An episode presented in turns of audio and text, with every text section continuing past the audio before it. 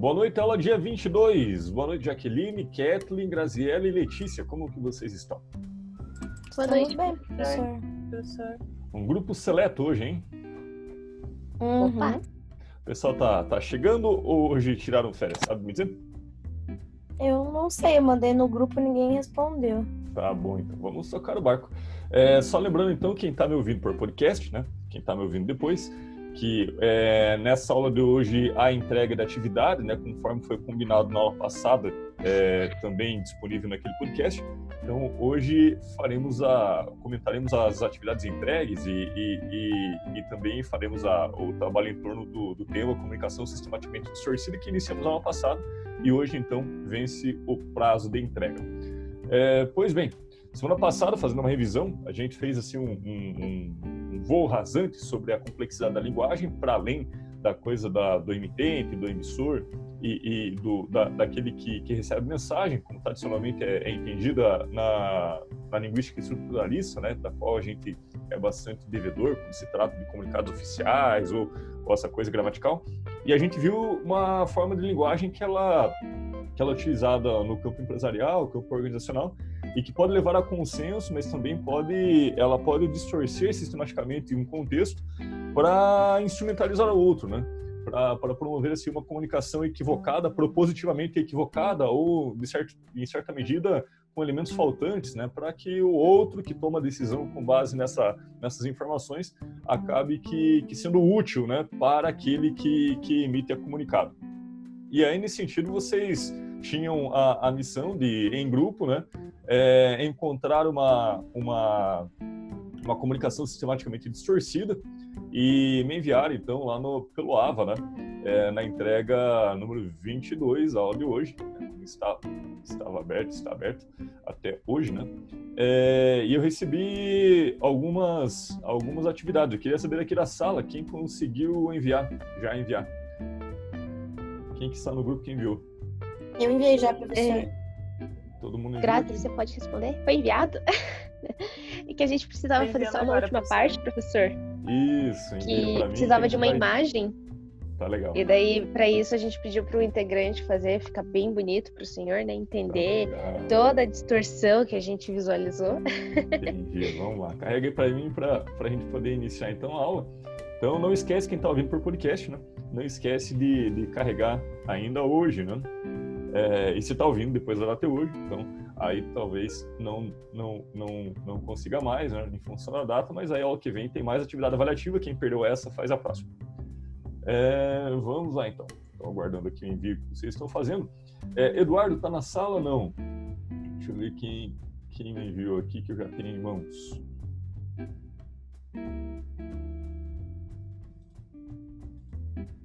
Um minutinho só. Kathleen, então vamos lá.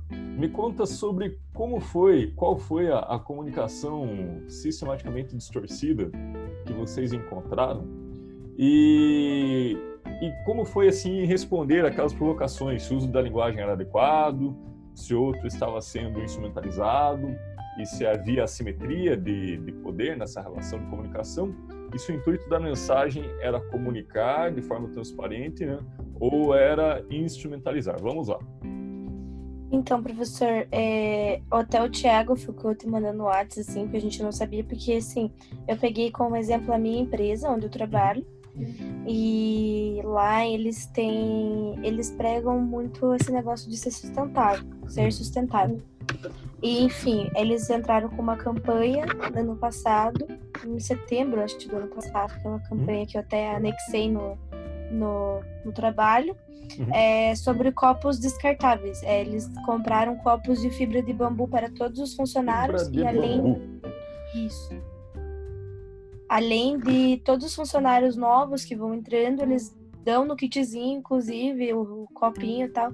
Só que eles não abriram mão do copo descartável em si. Uhum. Ainda tem. Na verdade, até antes da pandemia, né? Que agora eu não sei dizer Agora- porque eu não tô indo mais tá pra indo lá, né?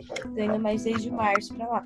Mas até antes da pandemia, é, não tinha aberto mão ainda dos copos descartáveis, aqueles copos de cafezinho. E acredito que não estavam fazendo. Foi uma coisa contraditória, porque eles pregam a sustentabilidade, mas não deixaram de comprar os Então- copos descartáveis. Então, nesse sentido, há comunicações oficiais em que se afirma ter um importante zelo pelas questões de sustentabilidade. Isso, aham. No mesmo tempo, inclusive, isso se materializa com a compra e investimento, né, que deve custar um pouco a mais, inclusive, né? Sim, É, aham. os copos de fibra de bambu que são reutilizáveis. Talvez não sejam permanentes, né? Ou são como duráveis Eles como são, eles têm, eles têm uma durabilidade assim bem, bem alta. Até o meu tá lá ainda. É, é, são quase como canecas, então. Ele é um copinho assim, sabe aqueles copos tipo Starbucks? Sim, sim, sim. Então ele tem esse design de- do copinho Starbucks, assim, ele não queima a mão quando você pega, coloca água quente, ele é térmico, assim, até. Não sei explicar direito, E- assim, mas e- ele é. Mas isso representou, então, assim, perante ah, o grupo, né, a, a materialização da preocupação da empresa em relação a questões de sustentabilidade, de forma que iria de Isso. encontro com aquilo que, que a organização prega. Ao Uhum. mesmo tempo, né, isso dá a, a sensação, assim, de que, sim, estamos numa, numa empresa em que faz ações pró-sustentabilidade, vira investimentos, né, vira investimentos que Sim. fez. Aham. Mas ao mesmo tempo você me fala que nesse mesmo contexto os copos que seriam dispensados não foram, né? os descartáveis foram. eles acabam permanecendo. É, pois bem, es- essa é a situação então que, que temos como dado. Né? É, o uso da linguagem para comunicar o grau de, de engajamento da empresa na sustentabilidade, ele é adequado? Ele considera então essas práticas todas? O uso da linguagem, eu creio que sim, né? O que, que, o que discorda ali, na verdade, é a, a prática, né? É, então, a- a- se, se tem uma discordância entre aquilo que está enunciado e aquilo que é praticado, então talvez a linguagem não esteja adequada também, porque ela, ela induz a, a- a compreender uma, uma- um, um objetivo, mas que não é praticado ainda, pelo menos. Uhum. Seria isso? Entendi. Seria, eu até coloquei no trabalho que eu entendi de outra forma, até coloquei a linguagem, o uso da linguagem estava adequada, porque eu entendi que a linguagem em si era a forma que estava escrita. É, eu, eu, eu, eu tô te puxando para o outro lado, pro lado Aham, para o lado outro da entendi. força. É, Aham. Nesse sentido, a linguagem é adequada quando ela, ela visa assim comunicar algo que é de, de, de consenso de todos ou comunicar algo que é real, né? E a linguagem ela não é adequada quando ela se utiliza assim, de jargões, de, de, de elementos que, que não deixam claro o que realmente é praticado, nesse caso de sustentabilidade, né? Então, né, pode ser que sim, pode ser que não, né? Mas ah, o que eu queria te, que você e seu grupo eh, viessem comigo, né, pensar comigo, é que quando a gente fala nesse sentido de instrumentalização eh, da linguagem né, para manipular o entendimento, algo assim, a gente não está falando necessariamente da linguagem adequada em termos de concordância, gramatical, essa coisa toda. É, ainda que possa também abranger alguma coisa disso. Mas essencialmente é, a linguagem ela é adequada para informar aquilo que ela pretende informar, né? ou aquilo que ela, ela, ela, que pretensamente se está informando, né?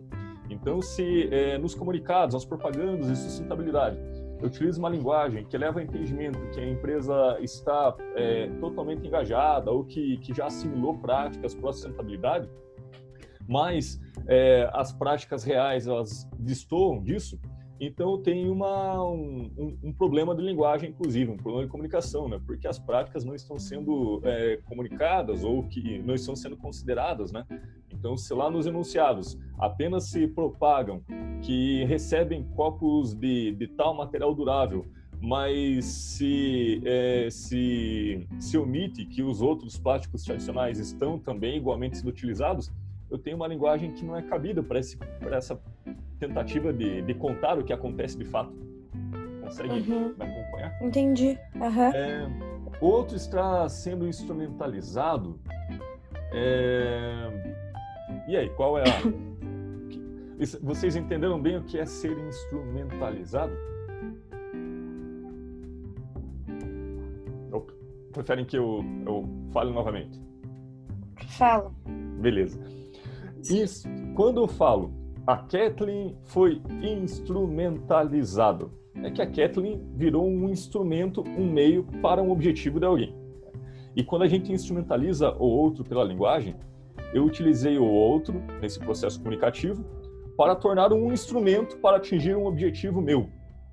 E quando o outro não, não se dá conta da situação plena em que está envolvido ou da, da condição é, de, de, de, de, instrumento que está sendo feito, né? É, isso então diz de um outro instrumentalizado. É quando o outro se torna um meio, né? um meio para uh, os meus objetivos enquanto emissor da mensagem. Fica mais claro agora? Uhum. Então, nesse sentido, é, o outro foi instrumentalizado se, a, se as comunicações de sustentabilidade elas montam assim uma situação em que é, os copos é, de material resistente eles acabam que sendo assim o, o, o carro-chefe ou resolvem em grande parte os problemas de sustentabilidade de uma empresa e se o colaborador ele acaba que, que tornando isso muito concreto na sua compreensão em função desses comunicados, pode ser que tenha um outro instrumentalizado. Porque, é, a despeito de toda a complexidade de uma cadeia de geração de resíduos numa empresa, ele pode estar tá, é, sendo induzido a acreditar que ter um copo é, de material durável é o suficiente para caracterizar uma empresa como sendo responsável é, em termos de sustentabilidade. Quando isso, talvez, é, é, uma, é uma das ações, talvez uma pequena ação na direção da sustentabilidade, mas que, a depender de, da forma com que isso é comunicado, né, se leva a entender né, se esse copo é, com material é, bastante durável acaba que sendo o grande símbolo e acreditando que com isso estamos sendo sustentável, talvez o outro está sendo instrumentalizado. Mas se não for esse caminho, se os comunicados oficiais que falam de sustentabilidade eles não têm essa pretensão de, de, de, de, de dizer que está tudo bem, mas, mas incentivar em sentido amplo, né, inclusive com ações para além daquilo, então o outro não estaria sendo instrumentalizado, porque não seria apenas um meio para sustentar uma, uma imagem de, de, de sustentabilidade que talvez ainda tenha um percurso a ser feito. Fica claro? É, então ele nesse, nesse caso, então ele não foi instrumentalizado.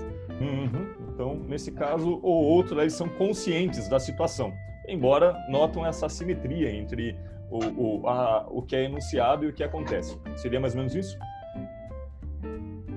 Isso, aham. Uhum. É, falta essa simetria aí. Então tá. A assimetria de poder na interação, as pessoas se sentem livres para comentar que é, sobre essa questão do copo plástico que não deveria estar lá? Ou as pessoas não se autorizam a tocar nesse assunto?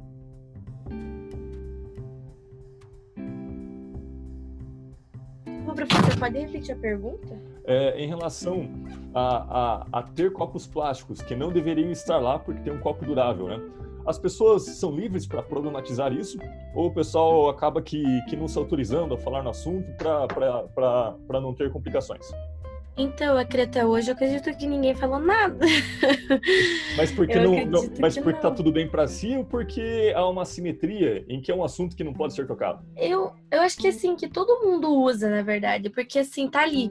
Por uhum. exemplo, você vai buscar um café na cozinha, o copo descartável tá ali. Se você esqueceu o teu copo que tá em cima do, do da mesa, por exemplo, lá, você tem que voltar a buscar o copo.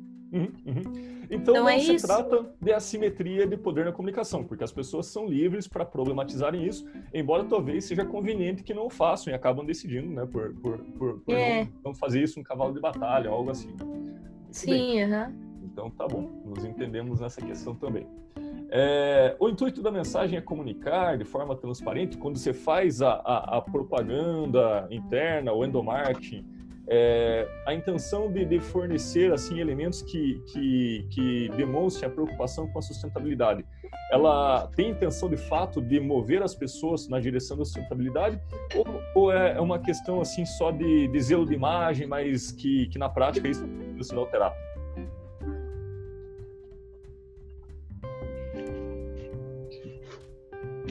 Bom. Oi? É, é... Oi? Oi. Tá, tá travando, professor. Acho que é a minha internet. Ou, ou a minha, talvez, mas enfim. É, eu perguntei se. É, não vou nem fazer uma pergunta, mas apenas reflitam, né? Se, se o intuito dessas mensagens de sustentabilidade, quais os casos em que essas mensagens, esses comunicados, essas comunicações empresariais, elas têm o objetivo de comunicar e mover as pessoas na direção de uma prática sustentável de fato, ou se elas têm uma intenção de apenas lidar com isso na esfera da, da, da, propaganda interna, mas que o objetivo real não seja mudar práticas, mas apenas ter, como é, todas as outras, tem seus programas, mas mais como um modismo, né?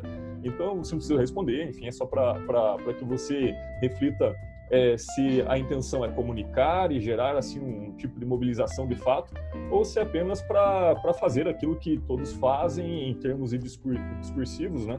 É, pra, porque não tratar da é quase que um problema, né? Então, é, eu acredito que na verdade ele queria fazer essa essa troca, né? Queria é, mobilizar, né? Mas o sentido, mas agindo de uma forma que não é mobilizar, talvez é, não é, distorceu a mensagem. É, mas você não precisa, vocês não precisam responder, né? É, mas só para refletirem o quanto isso se move, né? Entre a comunicação que tem intenção de gerar consenso e, e, e criar práticas é, novas, né? Ou fazer a manutenção das práticas boas, e aquelas que, que apenas é, têm a intenção de dizer que faz, mas que sem efetivamente virar algum tipo de preocupação na prática, né? São dois caminhos, né? Um diz uma ação comunicativa, de fato, e outro diz a comunicação sistematicamente distorcida, quando a intenção é se livrar da, da, dos assuntos na esfera discursiva, mas que acabam que, que não, não gerando efeito prático. Alguém falou comigo no chat, aqui tá, tá travando. Ah, beleza, muito bem. É, tomara que seja a conexão é, de um aluno, mas que não seja minha, senão todo mundo trava junto. Vamos lá. Muito bem, obrigado, Kathleen. Obrigado pela, pelo trabalho. Vocês já viram que eu já avaliei lá, né? Não vi, vou ver até. É, já está avaliado. É, vamos lá, o pessoal do, do grupo do Eduardo, vamos ver quem era. Aline, Fernanda e a Mayara, tem alguém aí?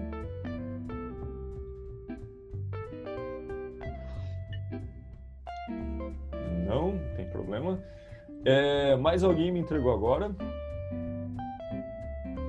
Temos o grupo. Professora, a Grazi disse que entregou. A Grazi acabou de entregar. Uhum. Vamos lá. Grazi, fala comigo. Tudo bem? Oi, Eu acho tudo bem, sim. Oi, tudo certinho. Vamos lá. É, o caso que vocês pegaram, me diga aí. É, se você puder não citar o nome da empresa, da marca, mas falar só do contexto, é melhor, tudo bem? Tudo bem. É, nós pegamos duas empresas, uma empresa que trabalha mais na parte digital, com questão de aluguéis, de é, questão de viagens. E a uhum. outra empresa, uma empresa que trata sobre um cinema drive-in. Uhum. E, e aí vocês é, analisaram a propaganda, ou os, os comerciais, né? Ou Nós analisamos a questão da logo entre as duas empresas. E, e aí vocês viram que tem logo parecida, como que é? Isso, essa empresa de cinema para carros, ela é uma empresa antiga, dos uhum. anos 70, mais ou menos. Uhum. E essa empresa tinha uma logo e uhum. agora com esse ambiente digital, com, essa muda com essas mudanças, essa outra empresa pegou e se apropriou, entre aspas, de boa parte da criação da, dessa logo. É, a, a, arte quase que se assemelha, né? Então, uma empresa de drive-in, né? É, de cinemas assistidos do carro e, a, e essa marca mais recente, que diz no aplicativo de, de, de rede hoteleira, acabou que, que temos o mesmo design, né? É, e por que, que vocês acham que isso seria uma comunicação sistematicamente distorcida? É, nós colocamos isso por causa da questão das grandes pressões que as empresas sofrem hoje uhum. para conseguir um êxito na organização, ser bem vista dentro do mercado. Uhum. Uhum. É, e daí a gente avaliou isso, que como a logo era existente, como foi bem visto é, essa logo para essa empresa hoteleira, foi uma grande vantagem para eles. Uhum, uhum. Muito bem. Então você, vocês chegam na na, na a conclusão de que é, ao é, formar uma logo ou ao construir, remontar uma logo muito parecida com alguma que já tinha grande reputação, né? É, isso diz de, de, de, uma espécie de distorção da mensagem, em que o consumidor vai reconhecer a marca associando a anterior, né? Mas que não tem nada a ver uma coisa com a outra, né? Isso. Muito bem. E nesse sentido, é, vocês consideram então que o outro foi é instrumentalizado quando se tem uma prática dessa, né? Já está quase que evidente. É... a gente avaliou que sim, por causa da questão do processo criativo, né? Ele sim. utilizou o objeto da outra empresa para se apropriar.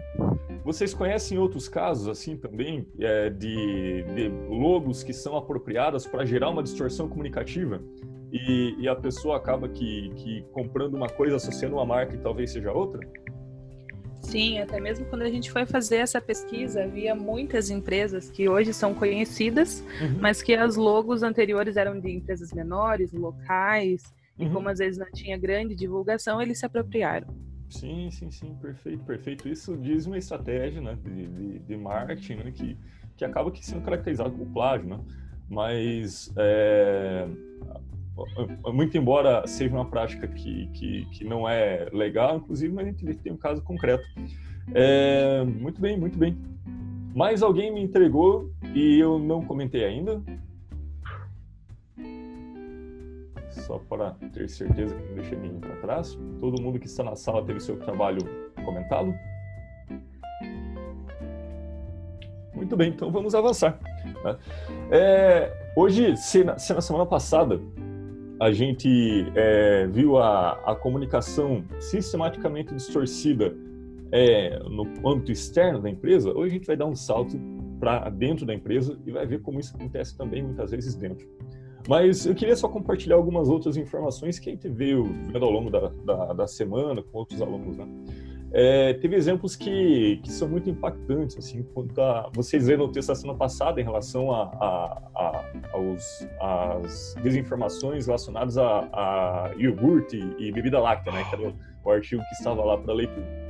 E a gente descobriu em algumas turmas outras práticas que, que geram, inclusive, uma espécie de risco à saúde daqueles que, que não teriam obrigação de fazer é, distinções tão refinadas. Né?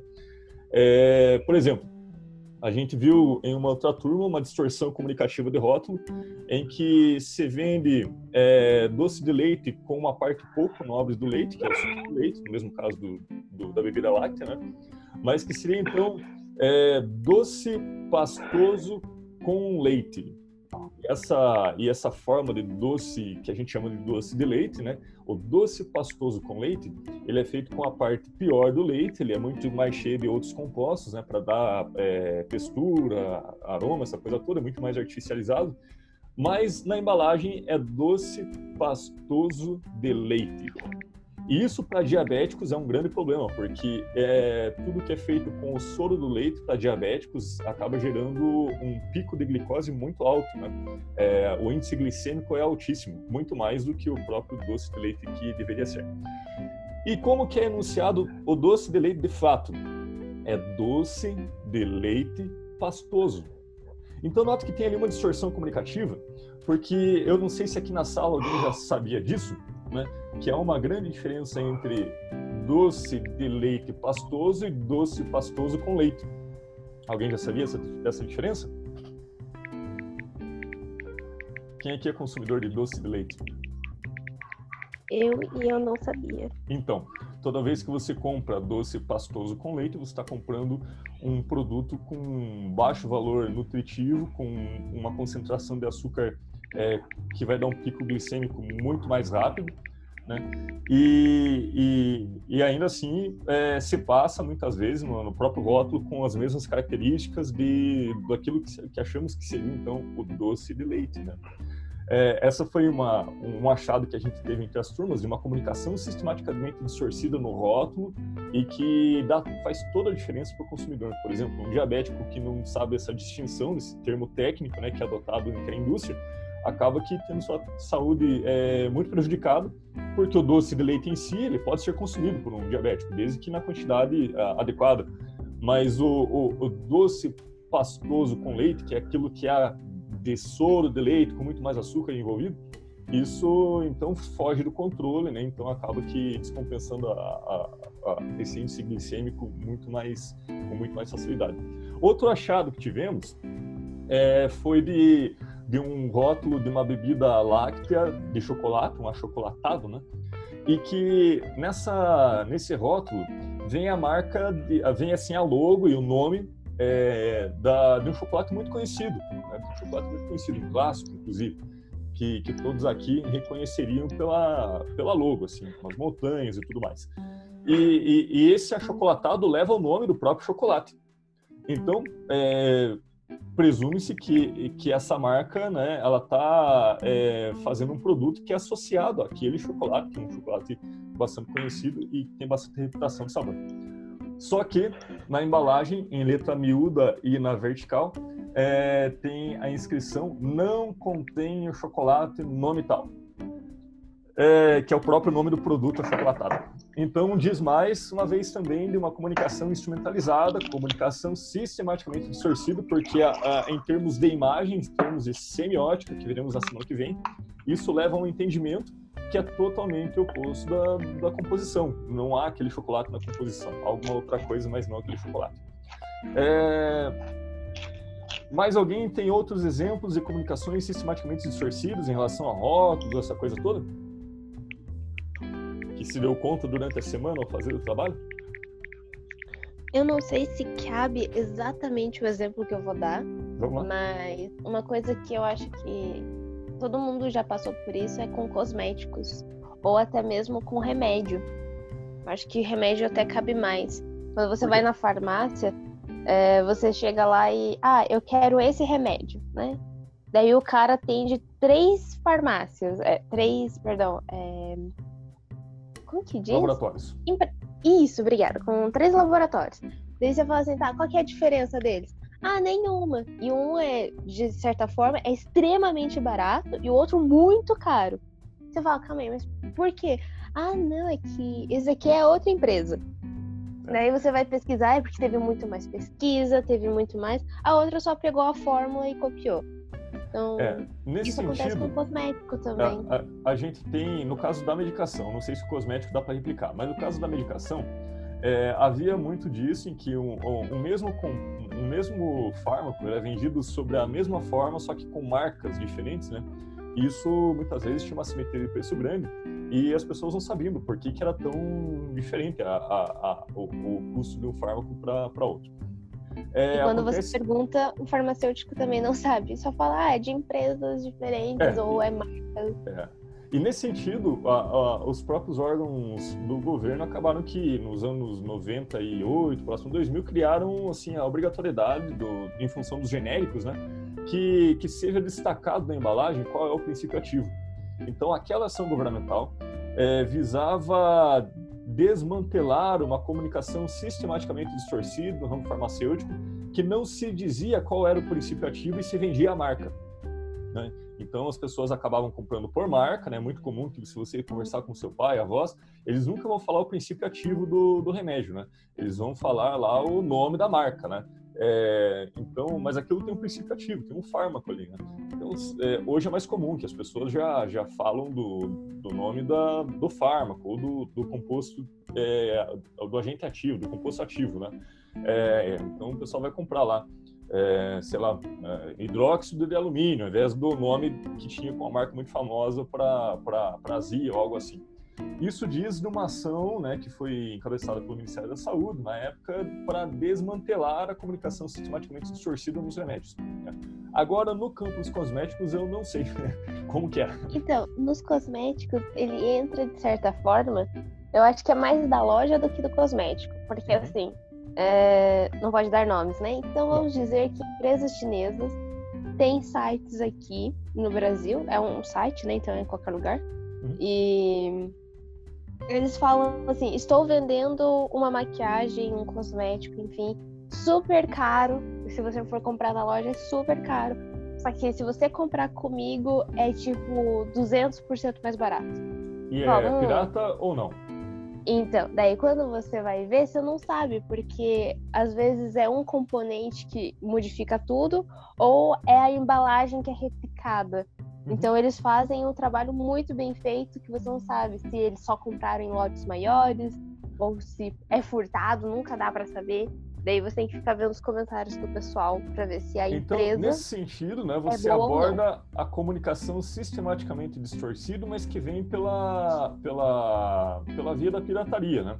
A pirataria em si, ela, ela faz essa Exatamente. comunicação sistematicamente distorcida porque ela se passa é, por um produto e, e, e, e vende outro que não tem o mesmo processo, a mesma É, qualidade. porque né? você não sabe se realmente ele é barato, porque ele é barato, né? Porque quando vem pro Brasil, você vem com muitas taxas, IOF, enfim. E por ali não vai vir com essa tributação. Ou se realmente é muito barato porque o negócio é falsificado. Você, É. não, sempre É, fica com essa e, e e as falsificações têm das mais grosseiras, aquelas que talvez até descaracterizam é, pirataria, né? Por Uhum. exemplo, esse que eu mostro para vocês agora, né? É, é um tanto quanto engraçado até, porque é uma, uma... Não sei se chega a ser pirata, porque é tão diferente né, do, do, do nome normal, né? Que, que a Mike, ela, ela, ela fica estranha, né? É, ao invés da, da Nike, né? Mas, enfim, é, diz uma tentativa de comunicação distorcida também, né, de se apropriar aí do logo e escrever algo distinto, né. É, nesse sentido, acho que vai de encontro com o, o trabalho que a Grazi apresentou também da, da, da coisa da, da logomarca, que ela é utilizada Uhum. com uma letra diferente, um, um traço diferente, né, mas vai para essa via também. Mas é um, é um bom exemplo. A pirataria é sempre uma comunicação distorcida porque ela instrumentaliza o outro, né? O outro acha que está levando um produto, está levando o outro que tem outro processo de fabricação que não condiz com, a mesma qualidade. Mas alguém já. Professor, Oi, pode Usar falar. da ignorância da pessoa também, de certa forma, é uma, é, tá querendo fazer um- uma comunicação distorcida, não? Como assim? Eu pensei, por exemplo, quando você. Eu não sou a favor, mas tem muitas pessoas que compram é, roupa de couro, né? Uhum. De animal. E, por exemplo, se eu comprasse, eu não sei diferenciar um couro legítimo de um couro falso. Ah, e a claro. pessoa fazer isso pra, olha, isso daqui é verdadeiro, olha o preço Sim, e tudo mais. Sim. Isso É. acaba entrando, né? Sim, é também uma comunicação sistematicamente distorcida. Inclusive, uma, uma comunicação ali na interação, né? Com, quando a pessoa vende por sendo algo que, que não é. É, para além da embalagem, além da- do comunicado é, que distorce da forma escrita, tem a interação também que sustenta muitas vezes uma, uma coisa e a outra, né? É, isso é muito comum, né? Para quem já fez compra nesses sites que vendem compra das coisas da China, né? É, de importação fácil, é muito comum que também tenha comunicação sistematicamente distorcida na imagem, né? Não sei se vocês já compraram uma coisa e chegou outra. Alguém já teve essa experiência? Já. Como foi lá, Janaína? Oi, professor. Tudo bem? É, a minha primeira experiência com isso foi logo quando surgiu essas compras pela, de produtos chineses, desses sites chineses. Então, é, o preço é muito menor do que a gente encontra aqui. Eu me empolguei, fiz algumas compras. Quando chegou é, para mim, as encomendas, elas estavam todas no padrão do corpo feminino das asiáticas, né? Que é totalmente diferente da brasileira. Então, nada serviu do que eu comprei foi bem frustrante, assim, mas se é, hoje você consegue ver fotos, você consegue acompanhar as medidas, mas isso no início não era tão claro. Essa foi a Sim, minha sim, experiência, assim, que veio bem diferente do que eu imaginava. É, isso, isso, isso é, é, de fato é, é bastante comum, porque o, a, a forma de o, a altura do pessoal lá, é, eles são menores, né? Assim, as medidas são, são outros padrões, né? É, alguém mais já comprou uma coisa que a imagem ou o, enunciado, o, o, anúncio acabava distorcendo o que realmente era? Roupa entra nisso? De qual é a situação? Vamos ver. Tu comprou ali. É, mas acaba sendo a mesma coisa que da Janaína. Tipo, tu vê no site aquela coisa linda, maravilhosa. Daí quando chega em casa, vem um Mickey distorcido, entendeu? Vem um Uhum, Mickey de Chernobyl. Uhum, Aí você fica uhum. num. Mas daí você não sabe de quem que é a culpa. Sim, sim, sim, sim. Você sabe, mas você não quer falar. Claro, claro. claro. Acaba sendo o mesmo caso. É, Deixa eu tô tentando achar um anúncio que estava vigente até hoje à tarde. Que, que era distorcido e, e era, era também assim, sistematicamente distorcido, que eu peguei como exemplo, mas agora me parece que tiraram do ar, mas eu, eu mostro para vocês o que havia de história. É, para ver como isso dá, se dá pela imagem, não somente pela escrita. tá? Vejam bem, tem um instrumento que é chamado é, hang drum, né? É, e, e é esse instrumento meio estranho, que parece um disco voador, mas ele é um instrumento um tanto quanto caro. É, e aí tem um, um, um, anúncio, né, que, que com essa com essa imagem e algumas outras imagens como essa que vocês estão vendo do instrumento, e aí as pessoas é, imaginariam, olha, então o instrumento está à venda, né? é, a 10% do valor que seria. Mas o que está à venda, e isso está nas letras, estava nas letras muito miúdas, era apenas o suporte. Então aqui diz claramente, né, você tem é, enunciado o nome do instrumento, fala da ressonância, fala de como se toca, é, fala da, do timbre, né? Em nenhum momento fala da qualidade do suporte que está sendo vendido, mas o que está sendo vendido é o suporte, né? Então essas, essa, essas vendas internacionais têm muito disso, né? Tem muito disso. É, muito bem, muito bem. Mas eu falei para vocês que semana passada a gente viu então essa comunicação empresarial sistematicamente distorcida é, para fora, né, para mercados e consumidores. A gente poderia passar dias e dias, a gente poderia analisar, por exemplo, a comunicação sistematicamente distorcida nos balanços empresariais, nas demonstrações financeiras. Então isso tem um campo de estudo muito grande. É, mas, né, como não temos todo esse tempo, só apresento o grande tema para vocês e depois quem for fisgado por ele, né, é, me pede dicas ou, ou, ou vai atrás da literatura que eu posso ajudar também. Hoje a gente vai falar aí de, a partir de um outro artigo, um artigo de um professor que talvez seja conhecido vocês, o Fábio Viseu, né, professor antigo aqui da casa, que, que é um, um dos pesquisadores mais, mais ativos aí do programa da, da, da UP, né, do, do PPGA da UP, que ele fala de uma comunicação interna para funcionários e que tinha suas formas de distorção, né, de para gerar uma, uma espécie de polidez, algumas práticas que, que geravam sofrimento no, nos trabalhadores daquela, daquele, daquela organização. Então, o nome do artigo vocês encontram na, na aula de hoje, na leitura obrigatória, a música que encanta e o canto que aprisiona. Não sei se vocês já tinham em algum momento da, do curso se deparado com esse artigo? Já conheciam ou não? Eu não. Hum, então, não. É, então, esse artigo ele foi feito numa loja de departamentos, dessas de shopping, né? E nessa loja, é, como todos sabem, né, as práticas de, de, de, cobrança de metas dessas lojas são sempre muito são muito austeras, né? tem, tem bastante muita cobrança, né? E isso é quase que que comum a todas, né?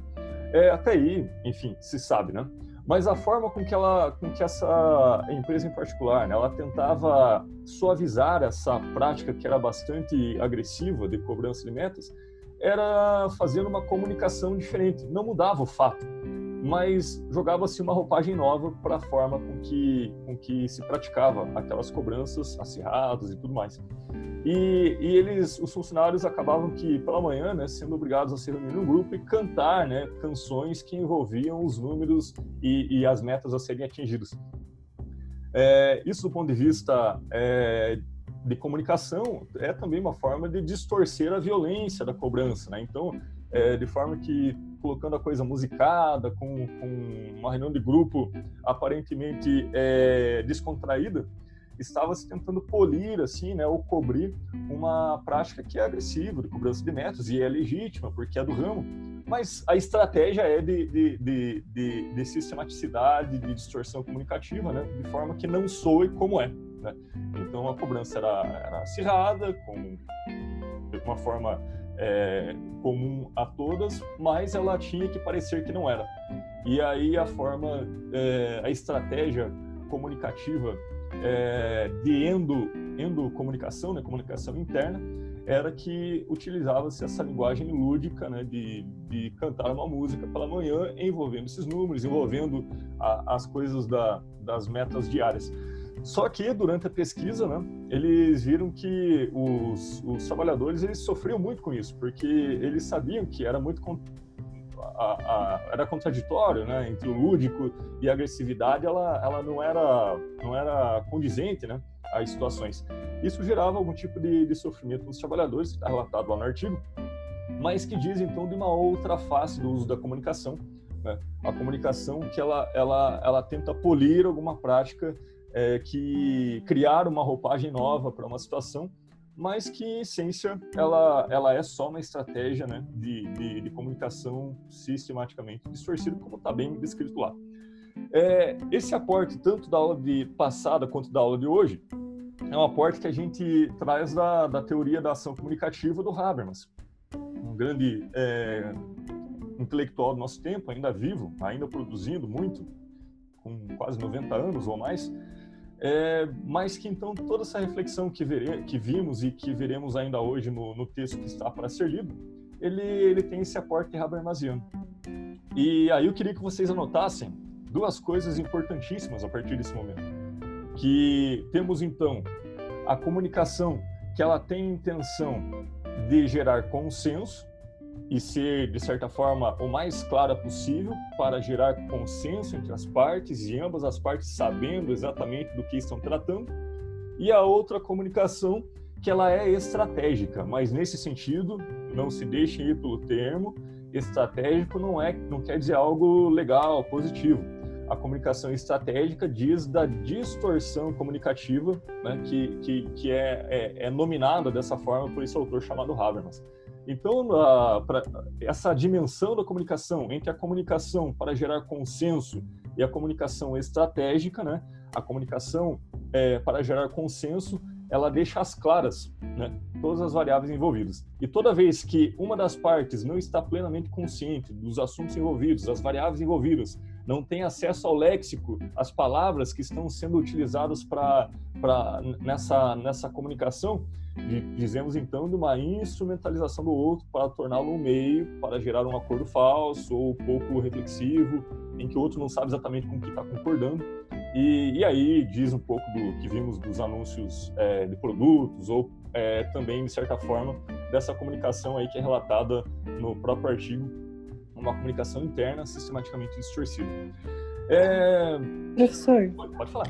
É, essa instrumentalização é, eu não vim aula passada e eu também ainda não li os artigos, mas uhum. pelo que eu estou ouvindo o professor falar, ela parece, parece que é muito mais uma manipulação do que um, é uma indução assim consciente da pessoa. É, é isso mesmo. É isso mesmo, nessa direção.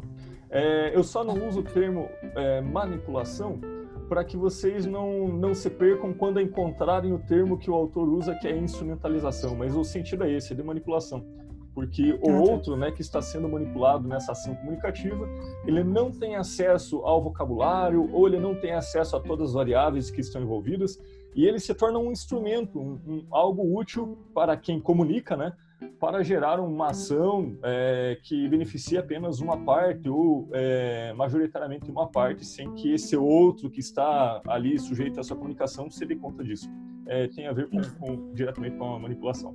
É o que acontece nos, nas embalagens que vimos, né, na, nesses termos, e, e, é o que acontece também, é, em muitos casos, em, em, organizações que acabam que, vou usar o termo que você me coloca agora, né, que manipulam a comunicação para criar uma espécie de, de, de, consenso, né, ainda que, que esse consenso seja um tanto quanto falseado, em função de não haver liberdade de todos para problematizarem as ideias, de, de, de gerarem consenso de fato, né, a partir da, da livre problematização, que diria, portanto, de uma comunicação que teria intenção de gerar consenso e de promover uma ação comunicativa.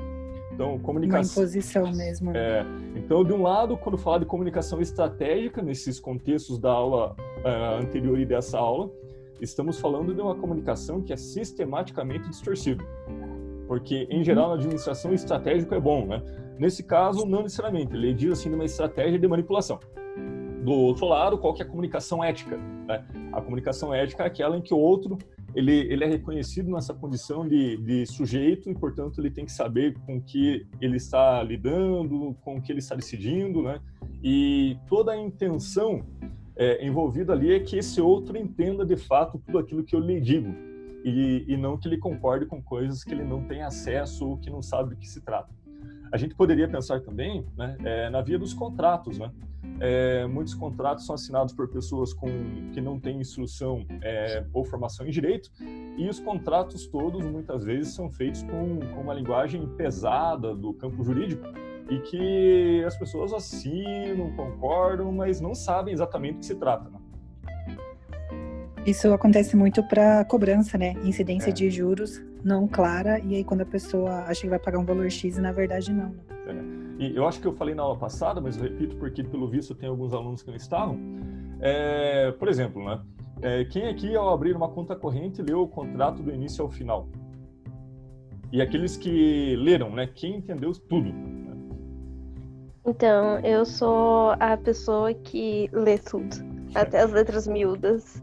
Por isso que quando eu vou abrir conta, eu já falo, ó, pro gerente, ah, relaxa aí, vai fazer tuas coisas que eu vou ler. Eu vou ler. é. E, e- e você que acaba que, que fazendo esse exercício de leitura, do início ao final, você acha que todos, é, pessoas de ensino fundamental, eles seriam condição de, de Não. entender aqueles termos? Hum, hum, hum, hum. Então, sem intenção Digo porque eu contratos... gostei de direito, porque senão É. nem E- eu teria essa capacidade. E- e- então, se, se, esse- se esses contratos são feitos muito mais assim para resguardar os interesses do, do prestador Bom. do que necessariamente comunicar as condições para o contratante, diz também de uma linguagem sistematicamente distorcida. Isso que é quase uma tradição nos contratos. né? É muito raro você encontrar um contrato com uma linguagem a- acessível para os outros. Salvo, né, é, o- o- os, no caso de, de bancos, né, os bancos digitais, me parece que eles têm caprichado muito, né, uma linguagem que é muito mais é, palatável para alguém que não é daquele campo, né. É, outro dia eu acabei acessando ali um contrato e vi que a linguagem era realmente sim para que fosse entendido, de fato. né, Era muito mais simples o contrato. Mas não são todos. Tudo bem? Então tá. Tudo ótimo. E vocês sabem que, que semana que vem, né, é, a gente terá trabalho em grupo novamente e vocês irão se inscrever em grupos, né, também para me entregar a atividade, mas isso daí para a semana que vem. Eu vou deixar o grupo, é, as inscrições abertas, né, para aula 23. Então, todo mundo que se inscrever durante a semana é só para se inscrever para que lá no, na aula 23 a gente possa fazer as nossas atividades. Não, não tem entrega antecipada. Hoje, a, a entrega é o que iniciamos na aula passada, que encerra hoje, né? Mas aí, semana que vem, a gente inicia outra atividade avaliativa. 23, Mas eu vou deixar- professor? É, aula 23, né? A aula que vem. Hum, Então, eu vou abrir aqui para que vocês comecem as inscrições nos grupos da atividade que será realizada na, na aula 23, a próxima aula. Então, chegue na próxima aula dentro de um grupo já. Se você não sabe como se inscrever em um grupo, então eu vou dar aqui as coordenadas e vou narrando para que quem está ouvindo por podcast também acompanhe. Então, quem está tá, tá nos ouvindo aí, vai lá no, no seu AVA, é, vai na opção lá em cima, abaixo do nome da disciplina, tem conteúdos, notas, sala virtual, collaborate, chat, discussões, progresso da disciplina e aí do lado tem grupos, bem na direita. Olhando pela tela do computador, vai estar bem na direita. É, e aí, lá em grupos, vocês vão na aula 23, na aula 23, né? É, e vai ter lá de grupo 1 até o grupo 11.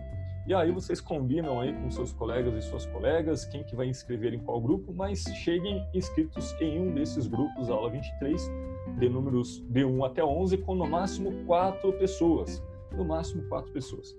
Não deixem de se inscrever, né? E a partir na aula que vem faremos, a- iniciaremos a atividade em grupo, né? Então a gente já chega com, com os grupos formados prontos para trabalhar na, na prática. Tudo certinho? Entendido? Alguma dúvida? Precisa nomear o grupo ou deixa Não, o grupo ele, ele vai ficar sempre com o nome de um número, né? Grupo 1, 2, 6 Tá. e 4. Então, é, para mim não é importante é, nominarem o grupo.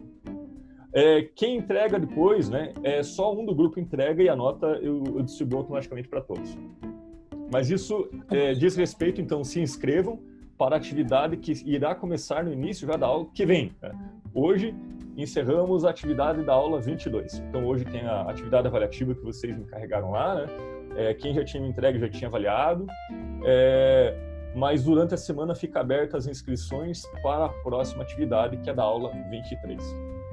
Professor, então não vários grupos da aula passada, a gente tem que Não. fazer outros. Fazer outros, fazer outros. Sempre, cada grupo faremos novamente, novamente. Por uma condição simples, né?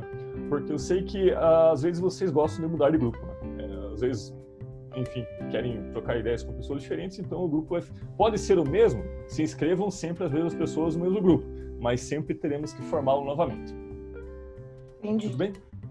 Beleza. Então tá. É, tenham boa leitura, né? Eu reservei aqui agora, então, é, meia hora para a leitura de vocês. É, o canto que encanta, a música que encanta e o canto que aprisiona. Leitura obrigatória. Boa leitura a todos. Muito obrigada, professor. Tchau, tchau. Até. Tchau, boa noite.